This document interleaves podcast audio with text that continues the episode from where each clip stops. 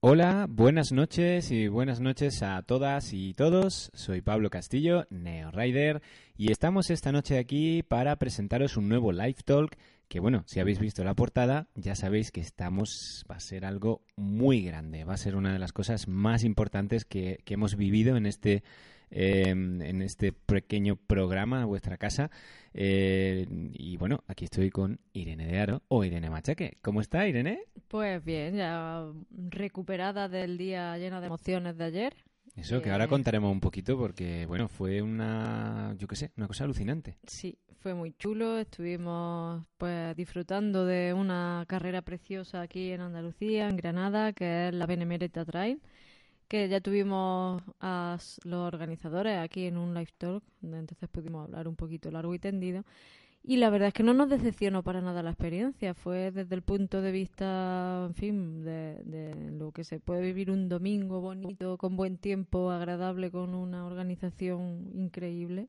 Sobre todo organización increíble, ¿eh? porque bueno, el terreno eh, podemos decir que es maravilloso y que está ahí, pero es que ellos lo ponen en valor. Sí, lo y ponen el en valor. paraje brutal y la compañía inmejorable, ¿verdad, Tito Mariano, que te estoy viendo por ahí? Sí, y Michel Puente. y Michel Puente. Y bueno, sí. bueno, Ignacio Bueno, que está desde Alemania viéndonos, el hombre Sí. aquí. Sí, sí, desde, desde Alemania. No, ya iba a decir la fría Alemania, pero ya en este mundo no es frío nada, ¿no? Por esto del. Desgraciadamente, desgraciadamente. y viendo cómo va la cosa. Y bueno, tenemos aquí mucha gente que está a la espera, pero bueno, siguiendo con el fin de semana, pues sabéis que nosotros hicimos la carrera corta Ujú. Y que, bueno, Pablo hizo un carrerón. Bueno, bueno. Quedó muy bien en la clasificación, además. Yo, pues bueno, en mi línea, ya sabéis, que doy lo que prometo. Yo hago lo que puedo, ya está. Y nada, eh, además tuvimos el privilegio de hacer el sábado un, un par de intervenciones allí en la charla técnica, antes de que empezara la charla técnica, en la, de las que nos sentimos muy bien, porque Pablo hizo una charla sobre entrenamiento. Irene presentó lo que va a enseñaros ahora, otra vez, ¿eh? que es Again. su libro. Sí, ya no quedan tantos. Eh, ¿eh? un poco más porque creo que se nos no, quema, que ¿no? estoy- eso, estaba Ahí, buscando la ahí. perspectiva. Correr Eso es más que correr. Exacto. Y que hoy me han preguntado en el gym, porque ya sabéis todos que estoy ahí trabajando en Inacua, por la tarde me han preguntado, ¿pero es un manual de correr? Y digo, no, no, puede que sea un manual de la vida, pero no un manual de correr. Bueno, yo hago yo no hago manuales de nada porque perdonadme, pero yo de- no soy maestra de nada. Bueno, solo Ya. eres profesora, pero no eres pero maestra. eso no, no implica saber mucho de nada tampoco. Pero bueno, que en fin, el libro es una historia de vida, como vosotros sabéis. Habla de, de cualquier cosa que a mí se me va pasando por la cabeza mientras voy corriendo y eso significa que seguramente se va a pasar a vosotros también. Bueno, eh, yo creo que, Irene, podríamos empezar a saludar a gente porque tenemos nada más y nada menos aquí que al señor Juan Invernón, Sí. Juanito Invernón. Pero también tenemos nada más y nada menos que al señor Francisco Tractorman. Exacto. ¿Eh? También tenemos a Loli Rodríguez. A Loli, a, A Juan Sivaga. a Juan y a Juan Montes, que está también Y- aquí. Y a Marino Molina, que un saludo, Marino. Marino, un que abrazo. le ha dicho que se iba a meter. Y a Barry. Y creo que Fotoyosu. Fotoyosu será Fotoyosu. ahora lo hablaremos. Ahora, ahora lo hablaremos. y Bueno. bueno, Tito Mariano, Barry, Esther Buil. Bueno, bueno, ¿desde cuántos sitios nos estáis hoy os estáis llegando? Javier Muñoz, Javier Peral, Iván, eh, Iván Canyon, ¿qué tal? ¿Cómo estás? Trail Paco Run La Rosa, Club. que Sí, sí. saliste en nuestra conversación este fin de semana y todos coincidimos en que te queremos, Paco. Exacto, eso, eso más que nada. Y yo creo que a Irene ya se le ha pasado el frío, porque Sí. estaba cuando ha llegado un pobre, ella con un poco de frío. Y bueno, pues eh, me veis con una gorra, ¿veis? La gorra, que bueno, el otro día me la visteis también y me la pongo hace tiempo. Y no sé si veis pues lo que pone, que pone Ride Light. Y bueno, pues de agradecer que un poquito, gracias a las gestiones con las que, pues, pues ya sabéis que Ride Light nos envió material, que alguno ya se ha testado, algunos se ha hecho pruebas, por ejemplo, las zapatillas, y bueno, seguimos testando las mochilas y demás. Pues hombre, hemos hecho gestiones y, y han sido tan amables de ayudarnos a que posiblemente una de las pues yo diría de las mejores corredoras del mundo de trail running, si no casi, casi la mejor, pues esté esta noche con nosotros y sobre todo con vosotros. Y bueno, pues eh, como veo que estáis ya, que, que vamos, que el chat echa humo, pues nada, vamos a empezar, eh, pues ¿cómo hacemos Irene? Pues dándole la bienvenida a... ¿Quién le vamos a dar la bienvenida? Pues nada. más y nada menos, que ya lo sabéis todos y todas, pero bueno, a Maite Mayora, que aquí está con nosotros. Así que bienvenida, Maite. Muchas gracias por estar aquí. Y ahí, ahí, ahí tenemos a Maite. Espérate que no, que no quiero cambiarle yo la cara. Ahí, ahí nos ponemos. Hola, Maite. Buenas noches, Maite. Buenas noches. Menuda presentación, pero bueno, eso ya discutiríamos quién es la mejor o la posible mejor. Bueno. Creo que todavía eso es muy difícil todavía eh, a día de hoy clasificar. Bueno, pero hombre, después de ver tu currículum desde el año 2011, en el año 2019, pues eh, bueno, es que has hecho de todo. Has conseguido Copa del Mundo, Campeonato del Mundo, Campeonatos de España, Copas de España, mejor en Cegama, primera en Cegama, Record Woman de Cegama que no te lo ha quitado nadie. Y bueno, la temporada que llevas de Ultras, que ahora ya hablaremos, pero una temporada de aprendizaje, pero y de aprendizaje en todo lo grande, vamos, porque vamos, menudo puestazo que nos hiciste en el Mont Blanc y menuda carrera que nos hiciste vibrar a los que estábamos viéndola, porque vamos, los pelos de punta, los pelos de punta. Pero bueno, iremos poco a poco. ¿Cómo estás? ¿Cómo, cómo va esa recuperación? ¿Qué, qué tal? Pues bien, a ver, estoy bien, me encuentro bien, pero la verdad es que una carrera de estas, de esta distancia, te hipoteca mucho tanto el antes y el después. Todavía han pasado ya cinco semanas y, se nota. O sea, realmente entrenando y así como digo yo, solo me falta poner la mochila del caracol, pero bueno, es lo que hay. es lo que hay. Es que esto es total, porque la verdad, yo el año pasado en, en octubre hice también 100 millas y las 100 millas del Genal, que seguramente alguna vez vendrá a correrlas porque son muy, muy chulas si quieres seguir corriendo estas carreras, de largas, de largas quiero decir. Y la verdad que al principio te crees que no, pero sí que te, que te afecta, ¿eh? Te, que te deja bastante tocado en muchos aspectos, tanto físicamente como internamente lo que son vísceras y órganos y demás, no solo muscularmente, como también un poco de la cabeza, ¿no? Porque cuando termina unas 100 millas se te queda como diciendo, ¿y ahora qué? Eh, sí, la verdad es que mentalmente no, no noto que me haya dejado tocada, y, pero físicamente sí, o sea, noto que salgo a entrenar y a los sitios llego más tarde, o sea, con lo cual quiere decir que, que corro más lenta. Y, y, me está costando, la verdad, dar la vuelta, pero bueno, pienso que es normal y habrá que tener paciencia. Y, Maite, entonces este, podemos decir, ¿cómo fue que viniendo de donde vienes, eh, de pues eso, de haberlo hecho todo, a lo mejor es por eso, no lo sé, pero de haber pasado pues desde kilómetros verticales, eh, carreras en línea, eh, maratones, copas del mundo, tal, en un momento dado decides pasarte a la, a la larga distancia, ¿qué se te pasó por la cabeza? Porque, bueno, sigues siendo muy competitiva en el otro tipo de carreras. Eh, bueno, muy competitiva, si no tengo a mucha gente demasiado buena, ¿eh? pero... Oh, qué humilde, qué humilde, Maite, qué humilde. es la realidad. Me, encantaría luchar con ellas ahí, pero bueno, la verdad es que me cuesta. Eh, pues, hombre, yo creo que al final en la vida uno haciendo siempre lo mismo, lo mismo, entrenando lo mismo, eh, pues uno se aburre, ¿no? Y bueno, yo por lo menos me aburro o ya no me motiva como bien habéis dicho, al final es verdad, he ganado un montón de copas, carreras, y llega un momento en que, bueno, pues que los triunfos tampoco te... O sea, sí, te alegras, claro, porque estás contento, pero no te satisfacen o no te llenan tanto de alegría o esa motivación, ¿no? Entonces ya sales un poquito, eh, cuando sales en la, línea de que, bueno, pues cuando estás vas a salir en una carrera ya dices, sí, en realidad da igual, que gane, que haga cuarta, que quinta, sí, sí, bueno, pues sí, no sé, no, no encontraba esa, esa, esas ganas reales de, de, de, eso, ¿no? Pues de entrar en primer lugar en esa carrera. Y bueno, pues poco a poco, pues como bien os he dicho, bueno, yo soy montañera, a mí me ha gustado el monte toda la, toda la vida. Y bueno, pues al final yo creo que estas las carreras las tomo hoy en día como más aventura y, bueno, no ha sido un cambio de un año para otro. La verdad es que el tema del UTMB, yo y Josu, mi pareja, lo hemos hablado durante un montón de años y bueno, pues sabía que algún día caería en esta en la trampa del UTMB o de las 100 millas pero que iban que las primeras mis primeras 100 millas que iban a ser en UTMB eso también siempre lo he pensado y bueno pues la gente que me conoce eh, ya sabe que, que no que estaba claro que iba a ser así.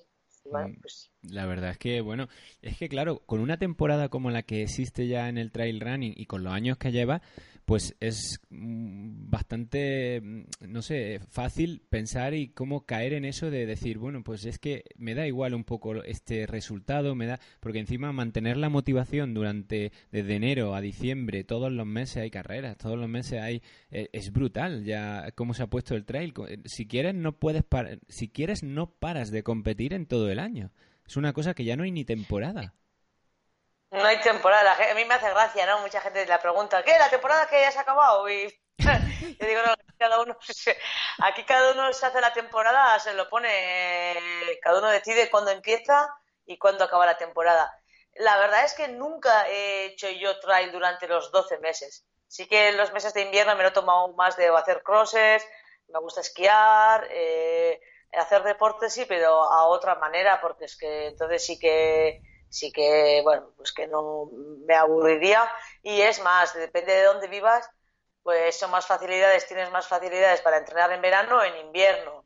Pues por ejemplo, igual la gente que vive en el sur en verano no puede entrenar porque hace mucho calor. Nosotros aquí entrenar en invierno, pues no es fácil. Y donde vivo yo aún, pero ya en Pirineos y así, eh, tienes monte, pero está todo nevado. Entonces ya sales a entrenar, pero los entrenamientos no son de buena calidad, y bueno, y aquí ya te digo, los días son cortos y hay muchísimo barro y bueno, pues que los entrenos no son, no son entrenamientos buenos. Y claro, salir a entrenar con 5 grados, con aire, granizando, pues, pues un par de horas vale, pero cuatro horas pues no, no agrada, ¿no? Totalmente.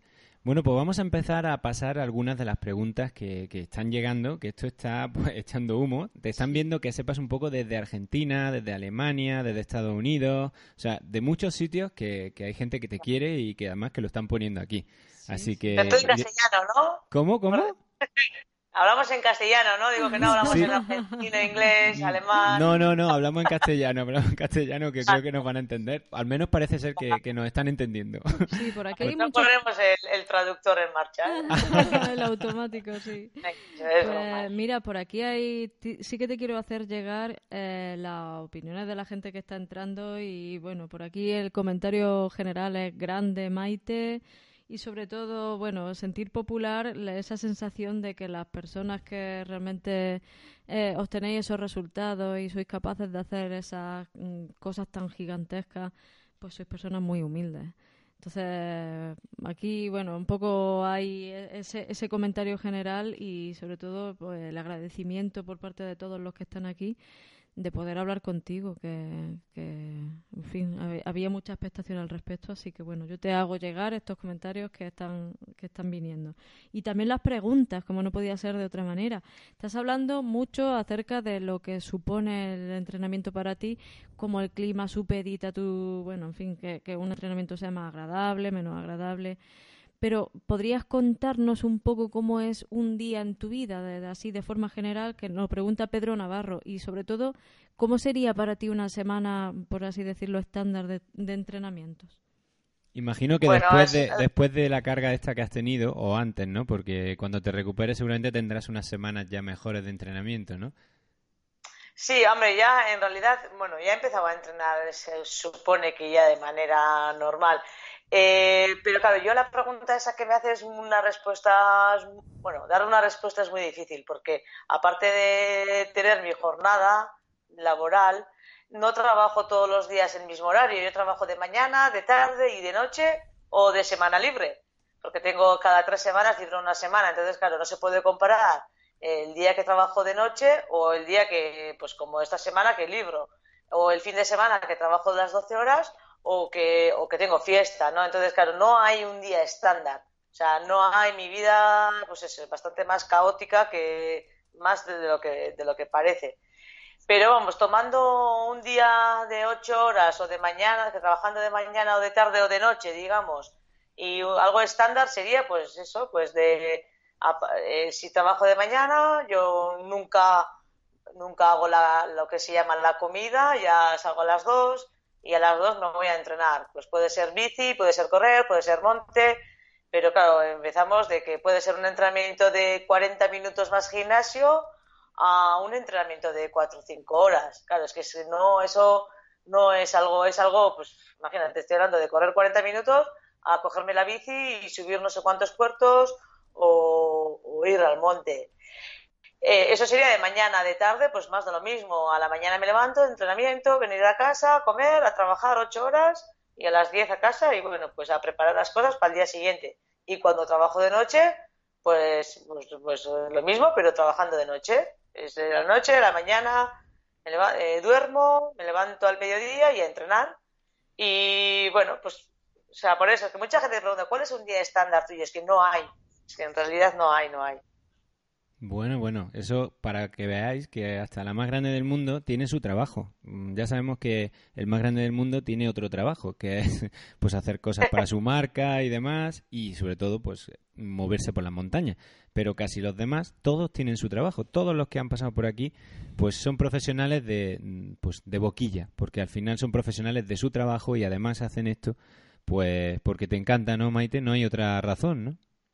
No, yo creo que es un estilo de vida y la verdad es que yo creo que a, la gente como yo, que es verdad que el 99% de la gente como yo tiene su trabajo y lo hace pues porque le gusta y que no le quiten porque le apasiona el deporte, le gusta, bueno, pues la vida esta y, ya está, y se hace por gusto. Sí, es verdad que hay días que son muy duros porque trabajas un montón de horas y tienes que entrenar duro, pero bueno.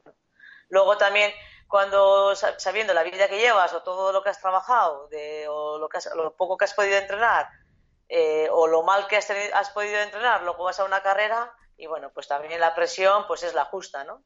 Claro, claro. Y oye, hablando eso de que te quiten, eh, ¿cómo ha quedado el incidente con el mastín?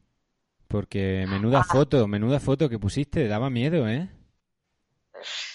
Bueno, eh, con el más, sí, ya la herida ya, bueno, me, al final me pusieron unas rapas, pero no fue la, la no fue, la gente se ha creído que me mordió el perro y a mí el perro no me mordió, a mí el perro me salió por detrás corriendo, que no es la primera vez, que no es la primera vez que me pasa con los mastines, porque aquí, pues por el País Vasco y cada vez es más común tener estos perros grandes para cuidar la, de su, pues, de los animales y bueno, pues en este caso en concreto yo iba por una pista de cemento que vemos que pasan coches, que no me he saltado ninguna valla, ni, ni me he metido en casa de nadie. Y bueno, pues yo vi a este perro gigante ahí a los 100 metros y dije, bueno, yo no voy a pasar por ahí, me digo, me voy a dar vuelta y me voy a otro sitio. Y claro, en una de esas el perro veo que sale detrás mío corriendo, ay, guau, guau, y digo, guau, ¿qué hago? Y bueno, salté una valla y me clavé la valla de hierro. Vaya, pues menos mal, al menos, hombre, no, no menos mal, pero... Bueno, la, la, valla es controlable, pero como te coja un perro no sabes dónde acabas, la verdad. Sí, sí. Es que, claro, a ver, realmente piensas, ¿no? ¿Hiciste bien? Pues no, no lo hice bien, porque está claro que un perro, si viene corriendo y el otro se va corriendo, pues correrá más, ¿no? Pero claro, ves un, ves un animal que es casi de tu, de tu altura, porque son gigantes, pues a mí no me gustan, me dan miedo y cada vez les tengo más pánico, la verdad. Porque no, es la primera vez que tengo algún incidente con un perro de estos. Es que hay que tenerle, tenerle respeto. A mí me pasó también, eh, y hay un vídeo en el canal que se llama mm, Corre Neo Rider Corre, porque llevaba la cámara y conseguí grabarlo. Y tuve que hacer una bajada técnica brutal en la que ellos no pudieron seguirme. Pero eran dos mastines también muy grandes y bueno, era para, para acojonarse, ¿eh? pero bastante, bastante. Eso es peligroso. Y es que Hombre, pues al final el, el, perro está haciendo bien, el perro está haciendo su trabajo, está ahí, está mm. cuidando de su o de su rebaño, de su casa y realmente, pues yo digo, el perro no tiene ninguna culpa, sino el que tiene la culpa, como quien dice, es la que el que deja él o la que deja ese animal ahí suelto, ¿no? Exacto, sí, sí, sí, porque claro, tendrán que estar cuidando algo dentro de un vallado, no en el campo suelto, porque eso me pasó a mí, es que estaban sueltos en el campo y eso era peligroso, ¿eh? Es peligroso. Ya, pues este era, esta era una pista de cemento, o sea, pues es una pista que va lleva a casas. O sea, Entonces, increíble, increíble. Aquí tiene gracia porque el chat está hirviendo diciendo aquí cada uno su Sí, situación los con los animales. La verdad es que a quién no le Sí. ha perseguido un animal alguna vez. Sí. que a veces, bueno, yo he sido testigo de una cosilla rara con una vaquilla que revoleó a una persona en un momento dado y eso por lo visto es rarísimo. Y pasamos Pero- por muchas vacas siempre que estamos entrenando trail, por muchas, por muchas. Aquí al Sí, hay un montón. Y yo, sí, yo paso un montón de por, por entre. Bueno, las ovejas, las pobres no hacen nada. No, esas no. Pero O sea, bastante tienen con respirar. se escapan ahí y dicen, no os voy a hacer nada, y se escapan ahí todas.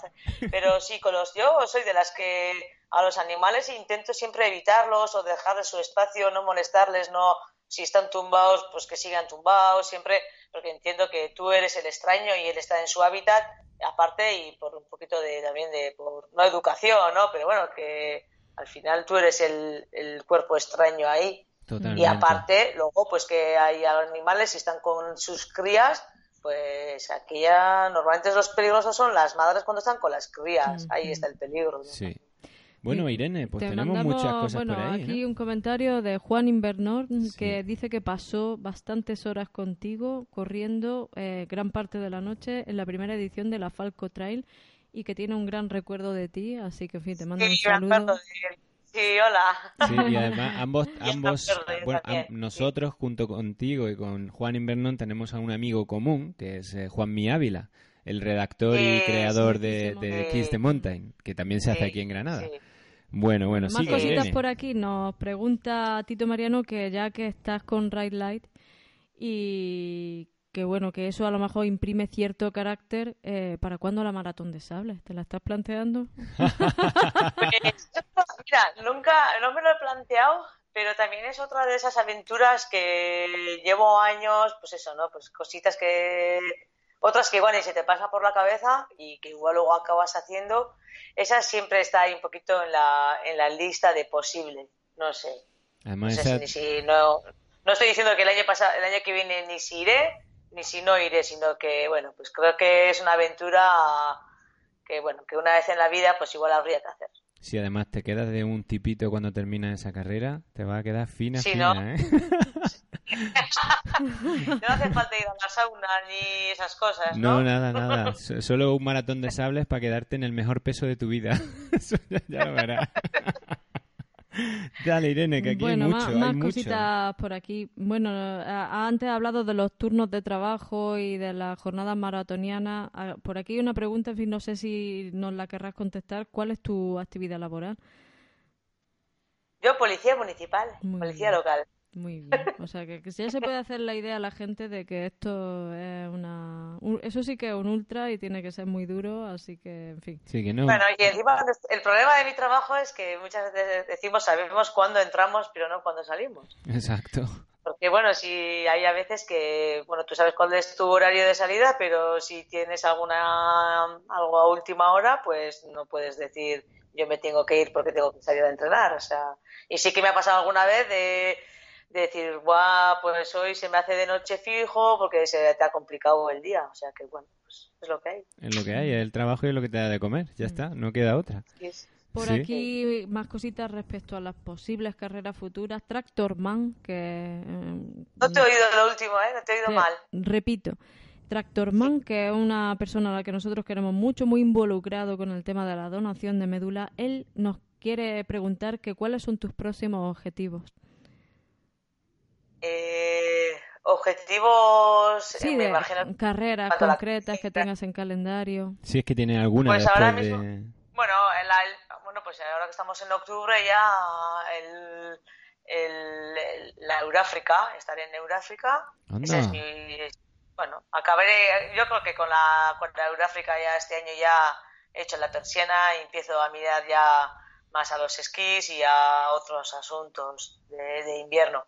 Pero bueno, estaré en, en- en Euráfrica, que yo creo que es también otra aventura, lo tomo como más aventura ahí de un montón de días, de compartir con gente las carreras.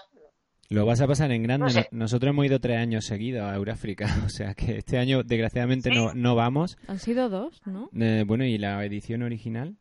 Ay, es verdad. Eh, es sí, que sí. eh, yo estuve en la edición original que era de una sola prueba de 87 kilómetros y luego estuvimos un, Ah. un año que la hice yo y otro año que la ha hecho Irene, completa. Y vas a flipar porque este año encima es más Sí, grande. la gente, sí es más grande. Eh, y bueno, eh, yo tengo mucha, mucho trato con Javi Domínguez, que estuvo el año pasado. Javi estuvo el y año me pasado. habla un Sí, Sí, sí. estuvo el año Además, pasado, Javi. el, el año pasado hay que decir se sobrevivió a Euráfrica. Porque el día que cayó el temporal, bueno, los pobres de la organización, la carpa se les voló. Al final tuvieron que reconducir a todas las personas del campamento al pabellón deportivo. Pero bueno, lo solucionaron de tal manera que se habla de eso, de yo sobreviví a Euráfrica 2018. O sea, Los pobres. Mira, pues de eso no me ha hablado Javi. O sea, Porque se ve que al- no sufrió demasiado con el temporal. cl- claro. No, sí, siendo del norte, pues no, no lo vio muy allá. Claro, claro. Las Lo que pasa es que hace falta venir Las aquí carpas volaron, un poquito de rodaje. De aquí para arriba hacer el rodaje y luego se va para abajo. seguro. Pues mira, aquí hay espectadores con los que coincidirás, porque hay mucha gente que va a Euráfrica. Euráfrica es una prueba que además se va consolidando y sobre todo la etapa marroquí, ya nos lo contarás. Bueno, tú has visto muchas cosas porque has competido en muchos sitios del mundo, pero por hermosa y por salvaje y por, en fin, Sí, el recorrido de la etapa marroquí, eh, Beljunek, es digno de una Copa del Mundo.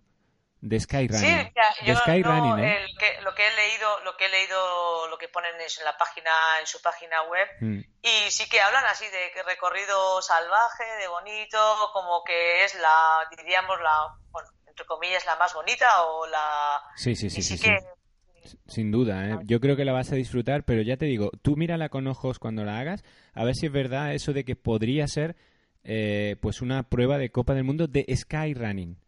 sí, porque son 21 kilómetros, sí. Exacto, pero tiene unas paredes que vas a fliparlos. O sea, es precioso y es roca viva. O sea, chulísimo, chulísimo. En una montaña que es, bueno, mm, precioso. Yo, la verdad que me quedé extasiado el año pasado. Bueno, más preguntas por aquí. Nos pregunta Víctor Manuel Fernández si tú vienes del atletismo.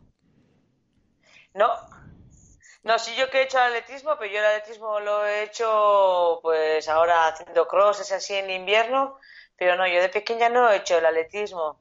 De hecho, yo de pequeña nunca he estado federada a ningún deporte, sí que pues eso, de gente que se ha movido, no he sido nunca una chica sedentaria, ya de un poquito de más joven pues empiezas a esquiar, Luego tengo, somos tres hermanos, yo mi segundo hermano, aquel sí que ha hecho más atletismo que yo, pero nunca he corrido yo en pista cubierta, ni vallas, ni no, no. Y no decir que es una pena, que tengo pena de no haber hecho, pero que bueno, creo que son cosas que de críos pues nos- los padres nos llevan a los sitios y bueno, pues cada uno luego crece pues como puede, ¿no? Pero no, no lo he hecho. Nos has contado que eres una montañera pues casi desde, en fin, desde la cuna, que tú has tenido siempre mucha afición por andar por el monte y todo esto, pero ¿cuándo echaste a correr? Corriendo en el monte a los 20, en el año 2011, 2010, 2010, 2000, es que los años pasan, ¿eh? En 2011 ya... Pero por ahí, 2009, 2010, por ahí. Claro, porque en empecé yo a correr en el 2011 ya tienes bastantes podium buenos, en 2011, bastante, bastante, o sea que tuvo que ser un poquito Bueno. antes. Sí, pues eh, por eso estaba pensando, porque mi primer cegama si fue en el 2011, pues correría por primera vez en el monte pues en el 2009 o 2010. Mm. ¿Y el eso, proceso de descubrir eso de correr por montaña, cómo fue? Pues la verdad es que yo eh, siempre, sí es verdad que he ido a la montaña toda mi vida y luego a los veintitantos años empecé a correr, empiezas un poquito a competir en asfalto, a preparar carreras de asfalto, pero sin dejar todavía la afición a la montaña. Y de, pues, pues eh, sí que hacía asfalto, pero seguía esquiando, seguía yendo al monte con la mochila. Y tenía amigos que corrían en el monte y me animaban y bueno, pues hasta que un día probé eh, un kilómetro vertical y que ahí fue mi primera carrera de montaña, un kilómetro vertical. Y bueno, Fí- pues... Fíjate, de un kilómetro vertical a 100 millas, fíjate, fíjate. Bueno, un kilómetro vertical que no sabía si iba a llegar arriba y ya ves, pues sí, la... Eso ya he oído le digo yo a la gente cuando empieza, me dice, no, pero es que ya... ta-". Digo, tú empieza por lo, por lo cortito, empieza por lo cortito, ya llegará todo. No, hombre, yo nunca voy a pasarme, yo nunca voy a pasarme a esas cosas que hacéis vosotros. Y al final todo el mundo se pasa al ultra. veces se acaba pasando, sí es verdad, ¿eh? Sí, sí. Al final es como, como tú has dicho antes, ¿no? Al final lo vas a vivir más como aventuras que como carreras. Yo lo tomo como aventura. Hombre, sí es verdad que al final no deja de ser una carrera, llevas un dorsal y bueno, pues ah, bueno, pues es una carrera, no es una competición. Pero lo tomo como tal, como pues eso, y encima con una aventura en grupo, porque claro, no estás solo. Y al final, bueno, digo en un ultra, no, pues esta que voy a ir por etapas, pues estaré en teoría, no lo tomo como aventura que tengo una persona con la logística, pues ahí no, pero al final en estas carreras que son un montón de kilómetros eh, necesitas una logística, una ayuda externa o necesitas o bueno, si quieres hacerlo más rápido que otras, pues, pues sí, sí hace falta. No, no, totalmente. Y en ese caso, eh, has tenido, bueno, ya tienes de siempre, pero eh, este año en el Mont Blanc, pues tuviste la, la, gran ayuda de tu pareja, ¿no? De, de Yosu. Estaba ahí contigo, ¿no? siempre. La verdad es que todo, no he hecho todos los ultras que he hecho, quitando los campeonatos de los mundiales, que ahí ya mm. la, la, organización ya te obliga a que sean eh, bueno, técnicos de la, de la federación, bueno, de la selección. Sí. Siempre ha sido mi, mi apoyo, mi botillero. Y bueno, y la verdad es que nunca me he planteado. Bueno, voy a. siempre ha sido él y en alguno que he hecho aquí en el País Vasco el año pasado en la. En la ir un día, la que se llama las tres, las tres grandes. Sí, sí. Ahí ya, ahí ya le, les engañé a, a mis padres y bueno, a una amiga.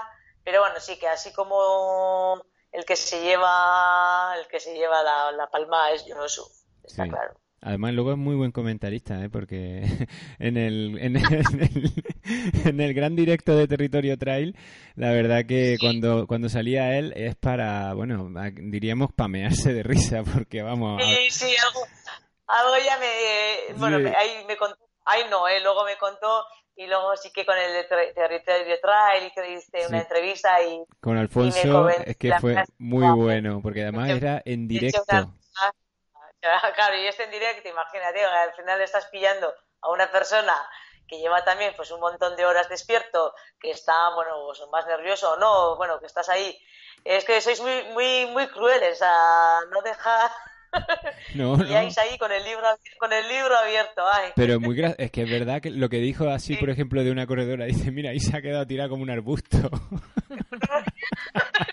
ya, ya sé. No sabemos quién sería. Pero no, era una china. Era la china que había ido ahí a tope a muerte y claro, al final pues llegan y, y, murió.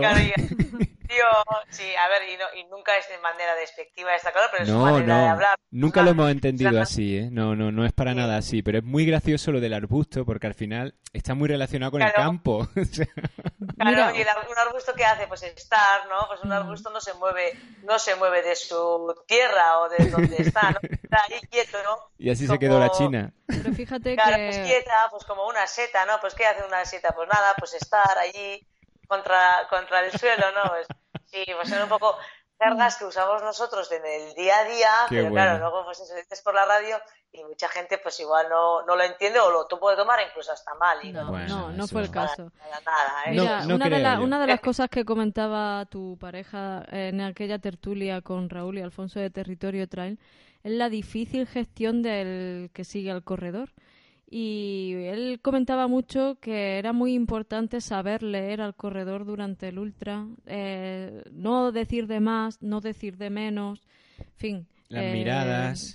Sí, sobre todo esa cuestión de que, en fin, a veces una palabra concreta en un momento así puede a lo mejor pues desencadenar pues desde un pensamiento que te haga abandonar hasta, en fin. Entonces yo creo que la, la labor de quien te acompaña es, vamos, nunca suficientemente reconocida.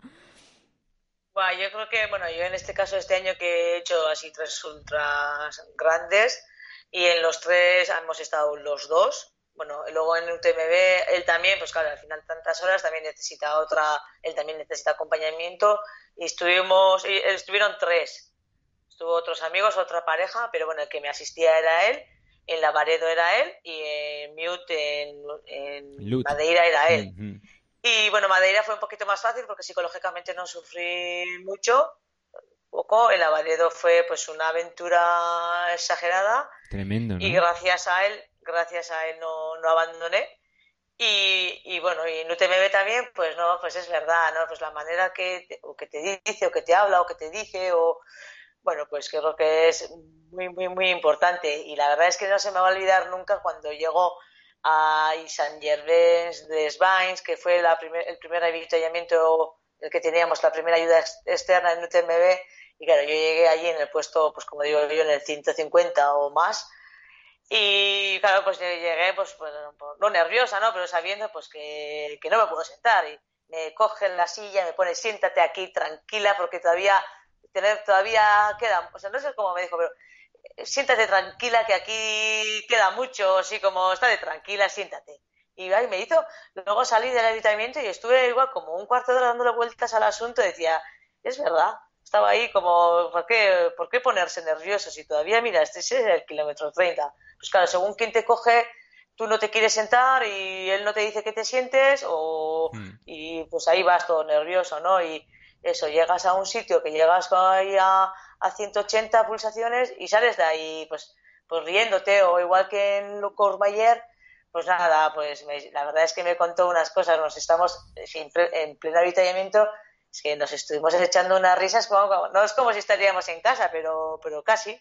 me contaba unas cosas y yo me estuve descojonando. Pues claro, eso pues, al final tiene que ser una persona que te conoce mucho y bueno, pues también entre los dos que hay esa, ese feeling, ¿no? Al final tiene que hacer eso. Tiene, que, tiene que ser una persona que te conozca mucho por el hecho mm. de que a veces el corredor o la corredora, pues eso, los bajones de azúcar, no sé qué, mm, parece que estamos enfadados, que estamos no, y es que estamos concentrados en la carrera que si la otra persona no te ve, dice, pues ¿qué le pasa? ¿Está enfadado? ¿Está no sé qué? Está enfadado, no, no estás enfadado, estás eh, muy concentrado, o, mm. o, como en UTMB, al último avituallamiento que llego, que llego en tercer lugar, iba ya en tercer lugar y, y la verdad es me sentía bien, no estaba, yo no estaba, no me sentía cansada como para necesidad de sentarme.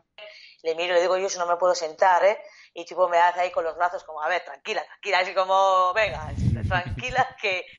Y luego hay un vídeo en donde he visto y la verdad es que me he echado risas porque de la manera que me mira como, tú, tranquila, siéntate. Y al final me acabo sentando, pero me siento porque me saca de la silla o me pone el banco y bueno, pues seguro que si estaría otra persona, pues oye, que no me puedo sentar, ¿eh? me cojo cuatro geles y que me voy. Y me hubiese ido. Y bueno, pues, pues quieras o no, pues claro. son cositas que... Y aparte la persona que te está ayudando seguramente tiene más información que tú de cómo va la carrera, de a cuánto lleva la siguiente persona que te sigue, de cómo vas de la de, la delante. O sea, esa información que tú más o menos la intuyes, pero no la tienes clara, eh, la persona que te sigue la tiene a rajatabla. Y claro, si te dice siéntate es porque sabe que a lo mejor la que va a cuarta, pues le llevaba un buen trecho y no había peligro. Es un poco así. No había peligro o, no, o sí, pero prefiere, prefiere que te sientes ahí, que estés cinco minutos tranquilamente porque sabe que luego se será perder para ganar.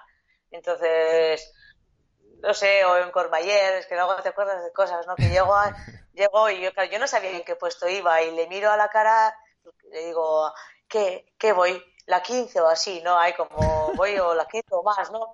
Y ahí tipo le sale como, bueno, tranquila, que total, mira, vas a ver, ya empezar la gente, va a empezar a pinchar ya y además, ¿qué da? ¿Qué más da? A nosotros eso nos da igual.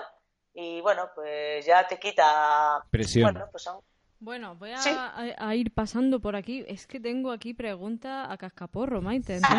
me gustaría. Es que hay 80 personas viéndote en, directo. sí, sí, viéndote en directo. Esto es brutal. Por, un lado, es que es delicioso todo el relato de lo que tú nos estás contando. pero bueno, voy a intentar balancear un poco también la presencia de, las preguntas de la gente. Por aquí nos preguntaba Tractorman: eh, ¿cuál ha sido para ti la carrera más dura que has vivido tú? La carrera más dura que he vivido yo en toda mi vida. eso es difícil, ¿eh? Pues posiblemente haya sido el Lavaredo. Hmm. Este año, el Ultra de Lavaredo. Nunca lo he pasado, nunca he estado en esa situación. De saber que me tengo que retirar y en realidad no me quería retirar. Y bueno, pues aquello, y con un dolor de estómago durante muchísimas horas. Ese fue el problema grave que tuviste de estómago que, que, bueno, lo superaste, pero fue, fue un aprendizaje bastante grande, ¿no? Y te llevó a lo mejor a cambiar también eh, alimentación, pautas o...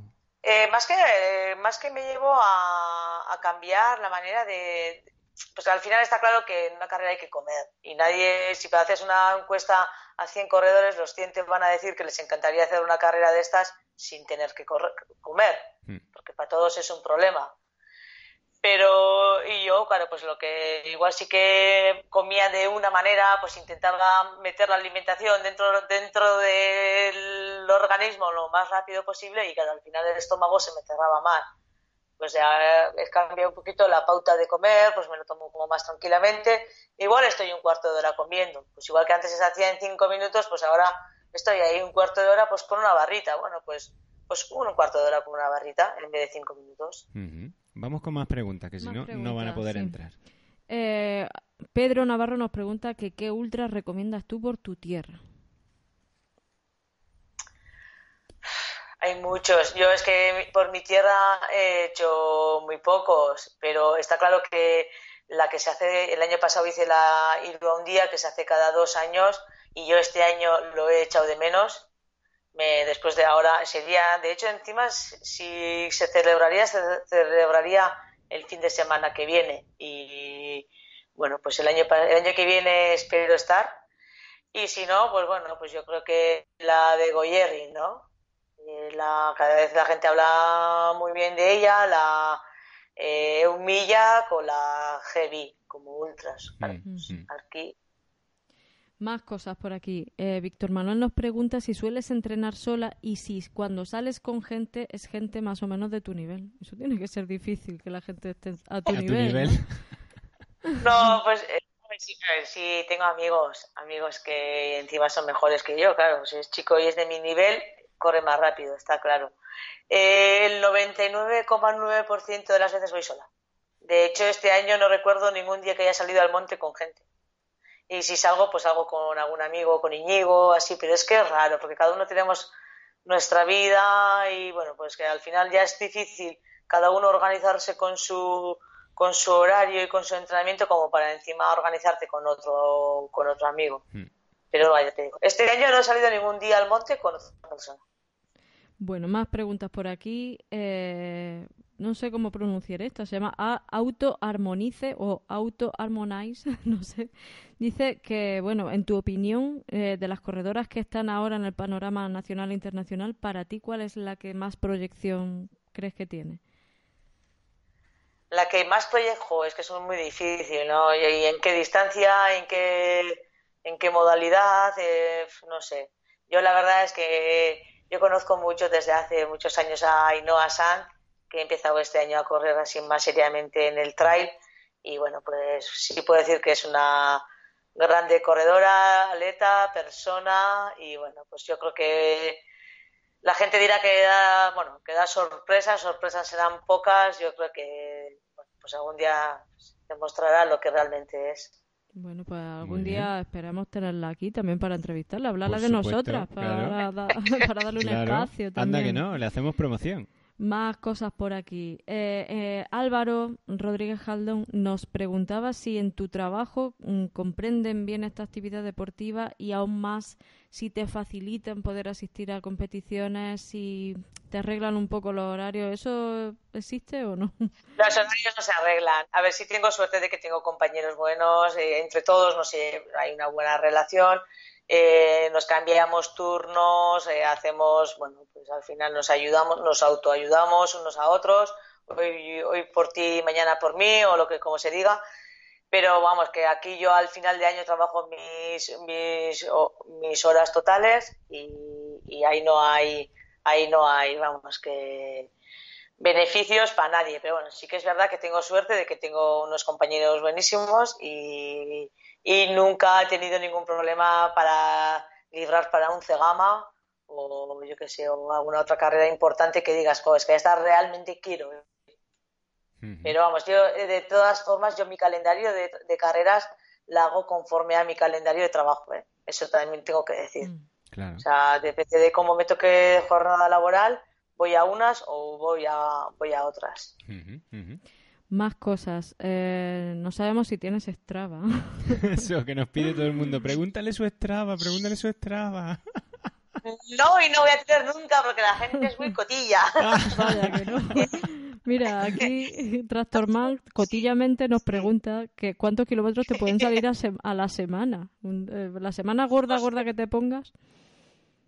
Pues la, antes de UTMB sí que hice cálculo de cuántos kilómetros o cuántas horas y, y pues estamos hablando para preparar para la UTMB y no sé si salieron, no salieron tantas tampoco, ¿eh? pues saldrían ciento y algo y bueno, y muchísimas horas, muchísimas horas de, pues no sé, a la semana, por decir algo, pues 20 horas, hmm. podrían ser 20 horas a la semana. Pero tampoco no es algo de, de, poner titular en, un periódico, ¿no? Son horas normales. Bueno, más cosas por aquí. Eh, Victoria Barbadillo nos pregunta si eres consciente de ser un ejemplo y un referente para muchísimas corredoras. Pues no, y más no me ha dicho, pero no. Y bueno, pues la verdad es que cuando te dicen gusta, porque todos, yo también tengo a gente que, bueno, pues que las, has seguido o que te gusta, ¿no? Tanto ellos como, como ellas, ¿no? Que, pero y luego cuando oyes o, gente mayor que te dice que has, bueno, pues que te admira o, sobre todo niños, ¿no? Es que eso ya no tiene precio. Que vaya, encima yo por la calle no soy Maite, soy Maite Mayora y me hace gracia, ¿no? muy bonito eso, muy bonito. Bueno, más cositas con respecto a la alimentación, todavía hay mucha curiosidad. Si has cambiado la alimentación después de Salud 2019, cómo te alimentas en un ultra y si alguien te lleva esa alimentación. Estas son un remix de preguntas. Pues eh, sí que tengo una persona que me ayuda, pero vamos, que yo no cambio la alimentación. O sea, pues sigo comiendo lo mismo, comida mediterránea y bueno, pues eh, todo el mundo pues tomamos geles. Yo eh, la marca que me patrocina y encima la que tomo es Infi Sport, es la que me lleva, la que bueno me sienta bien. Llevo muchísimos años con la marca antes las compraba, hoy en día, bueno, pues ya ellos me ayudan, pero vamos, que no tomo porque me dan, sino que yo antiguamente las compraba. Y eso en geles, bueno, pues eh, las sales. Y luego, pues comida, sándwiches, bollitos, sándwiches, membrillo. Es que no hay, no hay ninguna, no hay nada extraordinario por ahí, o sea, no hay nada que, que inventar. Es lo que hay en el mercado y bueno, pues todos yo creo que andamos un poquito por, bueno, pues por lo mismo. Pues aquí ya te voy a preguntar el clásico, que en este caso la ha lanzado eh, Víctor Pisa Cima, que lo queremos muchísimo, y nos pregunta que si lo tuyo es genética o trabajo. pues yo creo que yo siempre, siempre he pensado que es trabajo, porque yo me considero una hormiguita, y sea genético o no sea genético, creo que yo soy la hormiguita que va ahí haciendo, pues eso, ¿no? Pues intentando hacer todo bien pues igual algo de genética igual también habrá, porque es verdad que luego conozco a gente que, que bueno, pues que también que se cuida, que hace las cosas súper bien, nunca se salta un entrenamiento, hace todo perfecto, igual luego pues, pues bueno, pues no, no es capaz de correr tan rápido. Igual algo de genética ya habrá, pero sobre todo, sobre todo, mucho trabajo. Bueno, pero menos mal que alguien de tu nivel ha dicho que igual algo de genética habrá, porque normalmente nadie lo dice. O sea, no, no, esto es, trabajo, esto me lo he encontrado. Vamos. No, yo, eh, realmente, igual que si me pondría yo a jugar al tenis, ¿no? Pues por mucho que haga las cosas súper bien, la técnica, o igual que en natación, ¿no? Pues eh, yo suelo ir a natación, a, bueno, pues a nadar eh, con, con otra gente, ¿no? Y yo intento ay, pues aprender muy bien la técnica de nadar bien, si nadas bien pues se supone que nadarás más rápido, pero vamos que nunca voy a ser una buena nadadora, por mm. mucho que hagan las cosas perfectamente. Entonces, bueno, pues creo que hay gente que tiene genética igual mejor para nadar y otros para correr.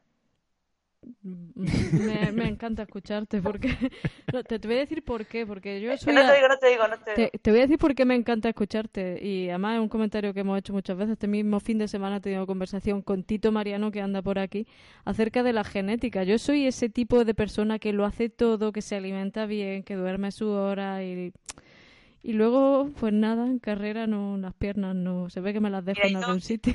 Yo, yo es otro, otro de sus, otro de sus frases, otra de sus frases, de esas famosas es, yo, él, él por él, dice, yo algún día puedo ser un, un, burro bueno. Yo entrenar y soy un burro bueno, pero nunca voy a ser un caballo de carreras. Y eso lo dice, lo dice él. O sea, que, me lo apunto, me lo apunto. Pues sí, pues sí. Bueno, más cositas por aquí. Eh, ¿Cómo sabe uno? Este es de Auto Harmonize. Voy a, ver si lo decimos bien, que no sabemos cómo será ese nombre. ¿Cómo sabe uno si está preparado para los retos mm, del calibre que tú te propones? Sí, ¿cómo pues supiste que, ya, que, ya, había llegado la época del ultra, por ejemplo? ¿no? ¿Cómo, cómo llegó pues ese...? Yo, eh, pues yo creo que el día que lo haces, ¿no? A ver, yo eh, al UTMB, antes del UTMB, bueno, había hecho Madeira, fui, pues, pues a Madeira fui, pues eso, al final, eh, como yo digo, una semana casi sin dormir, de decir, bueno, ¿en qué berenjenal me he metido? Sales de ese berenjenal, ves que eres capaz de hacer, te metes en la Varedo, más de lo mismo, y bueno, pues llega, llega, pues llega ahí, llegó a Chamonix, Mont Blanc, y dices, ¿cómo sabes? Pues, pues no lo sabes realmente, pero Josu, que es así, bueno, pues entre otras cosas también, que ve el vaso siempre medio lleno, me decía, a ver, ¿por qué estamos preocupados? ¿Porque vas a, te vas a poner un dorsal? ¿Esa es tu preocupación? Porque si estaríamos aquí sin dorsal y yo te voy a hacer la asistencia, tú no tendrías ningún, ningún problema no estarías pensando en que no eres capaz de hacer esto. Ya, tú sabes que eres capaz, capaz de hacer. O sea, ¿por qué tienes que ponerte en duda la capacidad? ¿Porque te pones un dorsal? Y yo pues ni miro y digo, pues sí, la verdad, tienes razón. Y sales un poquito pues convencido de que realmente, pues, ¿por qué no lo voy a hacer, no? Pero que, que lo vas a hacer, pues eso nunca se sabe. Mm. Nunca. Esa me la apunto también, muy... Está muy, muy bien. Esa es buena, ¿eh? Es muy buena. de verdad. Le pondremos la marca registrada. Yo su marca registrada. Algún día estáis así con bajón o no sabéis alguna duda, ya, ya os paso el contacto. y hacemos la, llamada del ahorro esa que dicen y, oye Josu, ¿qué, ¿qué, hago? ¿Qué hago? Pues pues Una solución, no sé si era buena o mala, pero te la dará, ¿eh? Más cositas por aquí. Mira, antes hablábamos de, que tú eras un referente. Tú has hecho una mención a que tú también habías tenido referentes y Víctor Manuel ha preguntado que, bueno, ¿quiénes eran o son esos referentes para ti? Bueno, pues en atletismo, por ejemplo, en, sobre todo en chicos, eh, pues Martín Fitz, por ejemplo, es un referente. Eh, eh, aquí, pues igual en Euskadi, igual pues, pues Diego García en su época. en mujeres, la verdad es que no sé el nombre, ¿no? Pero esa mujer, ¿no? Que, que fue ahí al maratón, que no le dejaban correr, que se, que la escondían, que, la, mm. que de repente las cámaras le pillan y le, y le, y le sacan, ¿no? Pues quién no ha visto esas imágenes, ¿no? Mm. Y yo las veo y no me aburro de ver. Pues yo creo que al final esa gente es la el referente para mí, ¿no? no sé. Muy bien. Más cositas por aquí. No, bueno, nos pregunta Lute que eh, ¿cuál sería para ti el peso máximo tuyo de rendimiento? Y nos dice que bueno, también te preguntaría por cuál crees tú que en una mujer es el mínimo de grasa corporal para que la competición sea posible. En un, ultra, claro, porque por el tema de que... No sé. Pero eso yo, cuando he visto la pregunta digo, nos va a decir que no lo sabe. Sinceramente, eh, si sabría, no te daría la respuesta, pero sinceramente no tengo ni idea, no tengo ni idea, ni idea. Y creo que encima eso en cada persona pues, es diferente, ¿no? No no creo que tiene que haber ninguna cantidad de grasa. Hay gente que, bueno, pues que es más obesa, otras menos más finas y, algunos funcionan igual de bien, tanto más delgadas, más un poquito más, mm. más gruesas. Creo que no, no tengo ni idea. Bueno, y, en cuanto a la alimentación, ya te voy a hacer una pregunta, esta te la hago yo. Eso de la carga de hidratos y estas cosas que, que nos suelen poner los nutricionistas, ¿tú estás pendiente de esas cosas o tampoco? Hombre, Sí, hombre, yo creo que todo el mundo hace, ¿no? Un poquito de... Llegas a un ultra y ya estás aburrido de, comer tanto arroz y tanta pasta. Yo creo que al final todos hacemos. Pero, pero no me paso una semana antes comiendo pasta y arroz. O sea, empiezas pues en un ultra así grande, pues un par de días antes es suficiente. Mm. Y luego pues es que al final se supone que en plena carrera es donde tienes que ir comer y comer y comer y comer. Totalmente, eso lo has dicho y, es así, ¿eh? El que quiera hacer una carrera larga, que coma, que coma y que coma, ¿verdad? Yo me saqué una foto aquí en casa antes de ir a Chamonix, lo que en teoría me iba a comer en carrera, luego pues, luego aparte más cosas, sin poner los bollitos y, pero bueno, en cuanto a geles y los flashes y, y vamos, le saqué una foto porque es que era digno de sacarle una foto decir, es que todo esto me voy a comer, no, es que me voy a comer más. O sea, asusto. a, mí me encanta ir a las carreras porque ahí como yo, y además me siento muy bien, me encanta comer en carrera. Igual tiene algo que ver con mi rendimiento, no sé.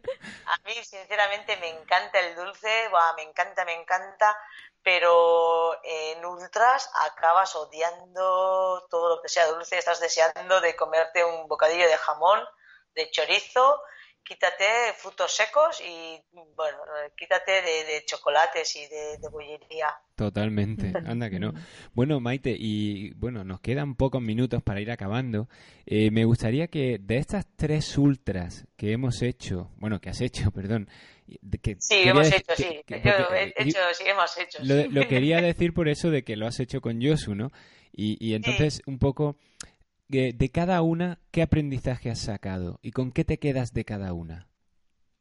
Pues, hombre, pues de, Madeira, eh, al final, pues aprendí, pues que, bueno, pues que igual al principio fui como demasiado fuerte, que hay que ir como muchísimo más reservona porque llegué con las fuerzas muy, muy, muy justas. También era principio de temporada, igual me faltaba un poco de volumen eh, aprendí de que, bueno, pues que, bueno, que era una aventura. La verdad es que me divertí mucho y salí así como bien, bien parada de aquella aventura.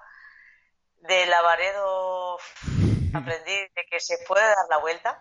Es impresionante, porque yo, eh, ya te digo, es que yo para hacer dos kilómetros, no sé si tardé media hora, cuesta abajo, claro, cuesta abajo, llorar y llorar, llorar de que porque me tenía que retirar, y bueno, pues ahí estaba, como digo yo, mi príncipe azul, que pensando que me iba a llevar al coche, y me convence ahí, pero como una niña, me convence para llevar, y me lleva al avituallamiento.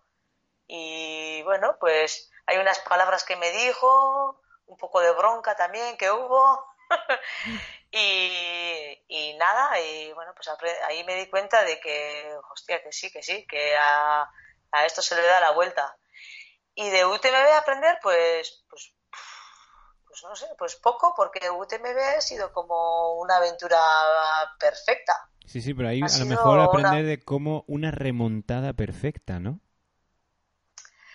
Eh, eh, sí, en cuanto a puestos, sí, pero yo, yo tengo la sensación de, de, haber ido al mismo ritmo al principio y al final, que seguramente que no. Yo sé que seguro que al principio iría más rápido que al final, está claro, pero la sensación no es que yo iba ya al final agonizando súper lenta, sino la sensación era de que mantenía el ritmo. Entonces yo creo que más que remontada es que la gente va cayendo y tú vas manteniendo. Claro, a eso me refería, porque yo que te seguí muchísima hora en carrera, eh, yo no te vi eh, acelerar o, luego ir más lenta o acelerar de nuevo al final.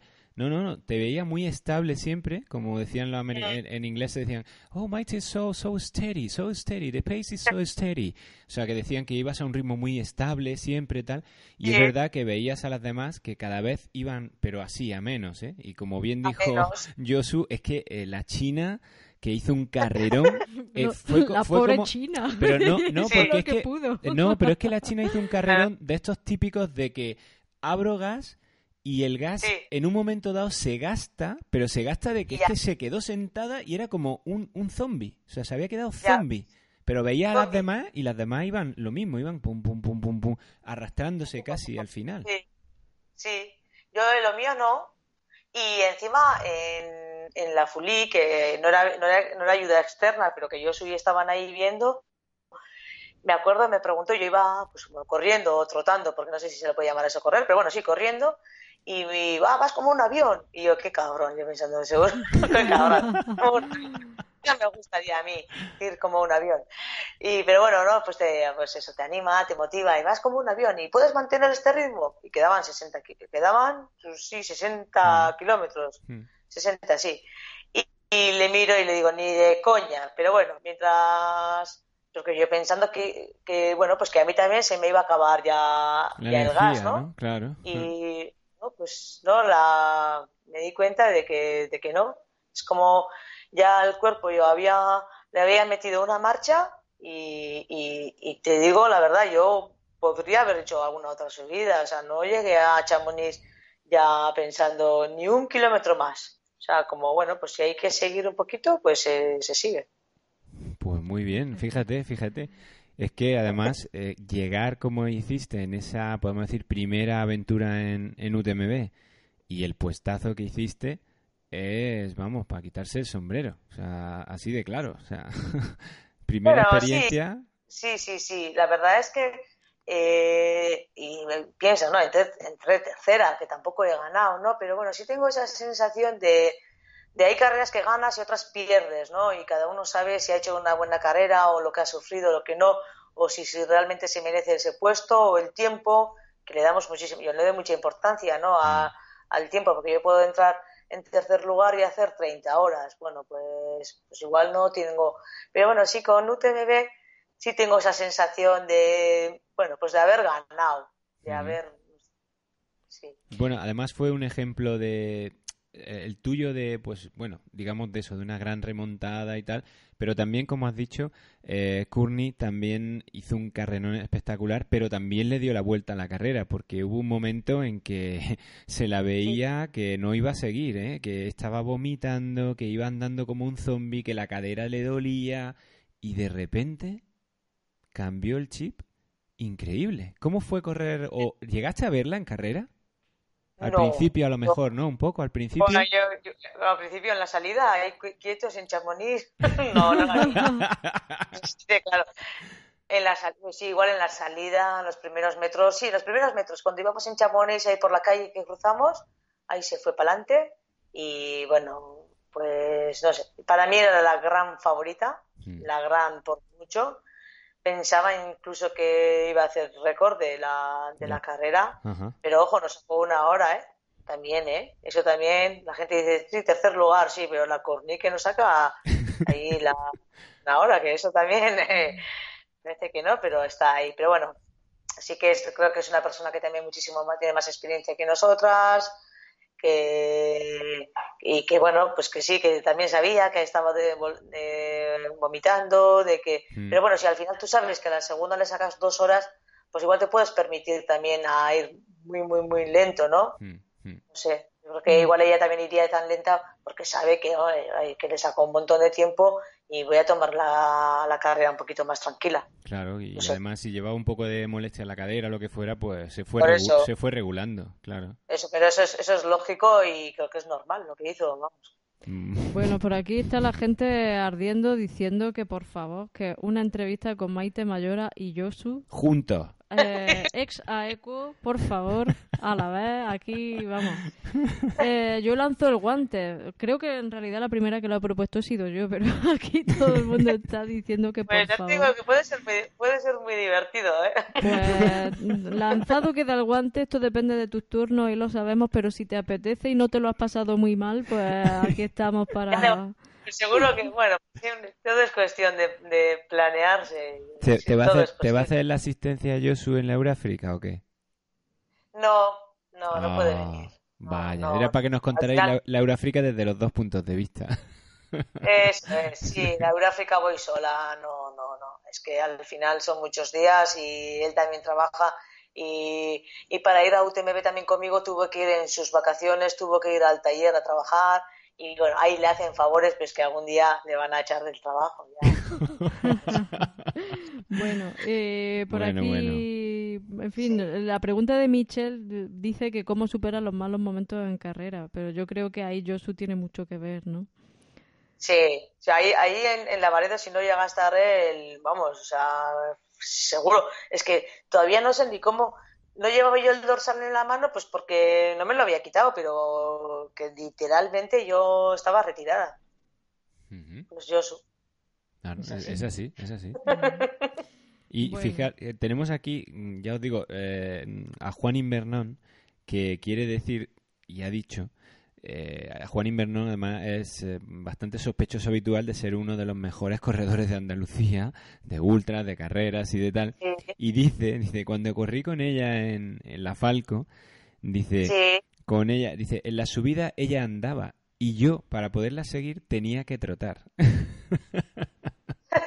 sí, tengo fama de, de andar rápido. No soy, no soy tan buena corredora, pero sí que yo me doy cuenta a veces, yo voy andando, la gente va corriendo y digo, ¿por qué corréis? Sí, pero si andando se da igual. También les puedes preguntar eso de, ¿de verdad no podéis ir más rapidito? Como me dicen a mí algunas veces. bueno, va, aquí quedan dos cositas. La mochila que usas, una Ride Light, pero mira, que llevaste en la UTMB. Eh, ¿que ¿La que utilizo normalmente? Sí. ¿O la, ¿La que, ¿Con la que eh, UTMB? ¿Perdona? ¿Con cuál corriste UTMB? ¿Con la Responsive? Con la Responsive. ¿La de 6 o la de 12 litros? No, con la de 6. Y encima tenía dudas si de llevar a la de 6 o la de 12. Y dije, bueno, al control fui con la de 6 porque hay que llevar alguno para pasar el control. Hmm. Y va y me la clican, claro. Y digo, ay, Dios, pues, pues con esa tendrá que ser. porque no tengo. Porque las bridas eran de otro. Porque dices, vale, le corto la brida y le pongo otra. Pero eran eran de un color que, no se podía. Yo ahora aquí no me pongo en chamonix buscando bridas. Y fui con la 6, pero bien, muy bien, ¿eh? Muy bien. Bien. No sé, se te ve muy contenta de, que estás en Light, al menos con un poco con el equipo, con el material, con cómo te, trata ¿no? la, casa, yo creo. La verdad estoy súper contenta. Con Sergio. Con Sergio, sí, con Sergio. Sí, es verdad, ¿eh? No, no. Y pues del trato y luego el material.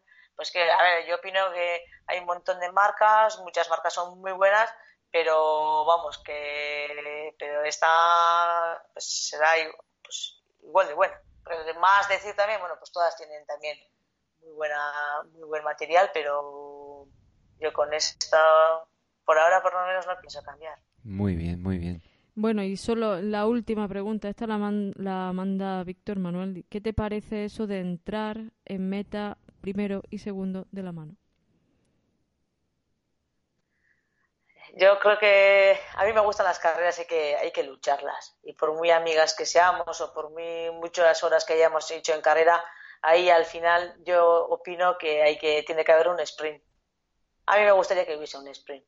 Y si me gana, me gana. No digo bueno, pues se lucha y aunque sea por segundos, que haya un ganador, una ganadora y un segundo puesto. ¿Crees que alguna vez se llegará al sprint en el UTMB? Pues nunca se sabe, ¿eh? Es fuerte eso, ¿eh? Pensarlo, pero... Eh, ojo, eh, yo hace dos años cuando ganó Nuria, yo estaba en Chamonix viéndola entrar hmm. y Nuria todavía no había entrado, no había pisado la, la línea de meta y delante de mis ojos, allí delante, que yo estaba en Chamones, en el pueblo allí donde está la figura a, a 20 metros, a 50 metros de, la, de la meta, donde está la figura que, que, bueno, pues que, que es, exacto, estaba allí, es, imagínate, de ahí a la meta, ¿cuánto hay? Pues no sé, pero muy poco. Delante mío pasó la, la Suiza, ¿eh? Sí, o sea que, ojo, es que estuvieron esto, ¿eh? Estuvieron muy cerca, pero no llegó a ser un sprint, pero es verdad que estuvieron muy, muy cerquita. No, porque Nuria, bueno, al final estaba ahí andando y estaba un poco, pues eso, disfrutando, no sé, de la, de la llegada, pero ahí hubo muy poco tiempo. Pues sí. Bueno, bueno, bueno, pues son las 11 y 10 de la noche. Esto es muy mala cosa, porque, vamos, esta mujer se tiene que acostar. o cenar. O cenar. Si alguien que, ha salido del trabajo a las nueve y media también tiene que cenar un poquito para poder rendir mañana en los entrenamientos de la gente. Bueno, algunos de aquí nos han preguntado que si debajo llevábamos pijama. No, señores, no, llevamos el pijama. No llevamos pijama. Yo llevo los pantalones del Inacua todavía, o sea que no. no. Como en el telediario, ¿no? Que llevan, que llevan solo la Aquí todos hemos entrado por la puerta, por lo menos aquí Pablo y yo hemos entrado muy tarde hoy de trabajar y, Maite, en fin, somos todos sufridos trabajadores. Pero quiero agradecer que están todavía 77 personas en directo viendo todo lo que nos contaba Maite y además no dejan de, meter comentarios, bueno, ahora 79, y no dejan de meter comentarios y cosas y bueno, me da pena tener que cortar la entrevista, pero ya sabéis que, hombre, que, disponemos de un tiempo y que nuestros entrevistados y entrevistadas también tienen una vida personal, no solo se deben al, al correr, ¿no? Y entonces, bueno, pues... eso es bueno, porque así puede haber una segunda... Una segunda parte. Pues, nosotros ya te lo hemos dejado ahí un poquito porque nos da vergüenza ser más insistentes. Pero para que te sea más, fácil, lo, haremos con, con, con, Josu, que ya ha aceptado, ya lo verás. Lo ha puesto aquí por escrito, que acepta... Ah, puesto, está escrito, está escrito. Lo ha aceptado. Entonces, pues ya no hay vuelta atrás. Bueno, pues de verdad, muchísimas gracias, Maite. Ya sabes que llevaba mucho tiempo detrás de ti de que pudiera hacer esto y ha sido una alegría de verdad poderlo hacer, poder tener esta entrevista porque la verdad que, que se, la gente te quiere y, yo sabía que, que, bueno que hay mucha gente que nos decía ¿cuándo va a estar? ¿cuándo va a estar? y bueno ya llegará ya llegará no, no soy mago pero lo conseguiremos y, bueno y, ha sido de verdad un placer porque ha sido una entrevista mm, bueno yo vamos flipante flipante así que Mm, tienes aquí pues tu pantalla para decirle a esas 81 personas que hay ahora mismo. que, ya es, que ya es hora de ir a la cama. Claro, lo que tú quieras decirle y despedirte como, como tú quieras. Y bueno, y, que pues muchos de ellos te verán en Laura África. Pues ahí nos veremos. Sí, yo sinceramente, sí, sí que muchas veces notas ¿no? Esa, ese cariño de la gente que, bueno, yo muchas veces tengo esa sensación, ¿no? Que, que la gente te quiere y, bueno, pues no sé, no hay nada más grande, ¿no? Al final los títulos no te dan eso, lo que te dan eso es al final la, la relación y bueno, pues que antes de deportistas somos personas y, bueno, que, que sin más, que ya veis que así somos, ¿no? Y nada, que nos vemos en Euráfrica y el segundo capítulo, pues con Josu, que, promete. promete, promete mucho, sí. Bueno, pues lo he dicho, muchas gracias, un lujo y esperamos que haya estado, te hayas sentido como en tu casa. Ah, Más o menos. Bien, muchas gracias, Maite. Bueno, pues nos, nos despedimos de todos vosotros y vosotras. Ahora ya pasamos a pantalla. Eh, nos despedimos para agradeceros de verdad, eh, de corazón, que estéis todos aquí. Y bueno, os aviso que eh, es importante deciros que ya tenéis el live talk de la semana pasada subido, ¿vale? Lo podéis escuchar en el podcast. Y deciros, os lo voy a anticipar antes que nada, que la semana que viene, y esto a lo mejor a Maite también le gusta, vamos a tener a una persona un poquito alejada del mundo del trail, pero muy muy cercana al mundo del correr. Eh, ¿Quién es Irene? Pues vamos a tener al gran Soriano Universal que es Abel Antón. Pues Abel Antón estará aquí contándonos en el aniversario de su gran campeonato del mundo cómo va la cosa, cómo le va la vida y que además sigue corriendo. Así que muchas gracias a todos y todas y nos vemos dentro de poco. Buenas noches. Os queremos. Os queremos.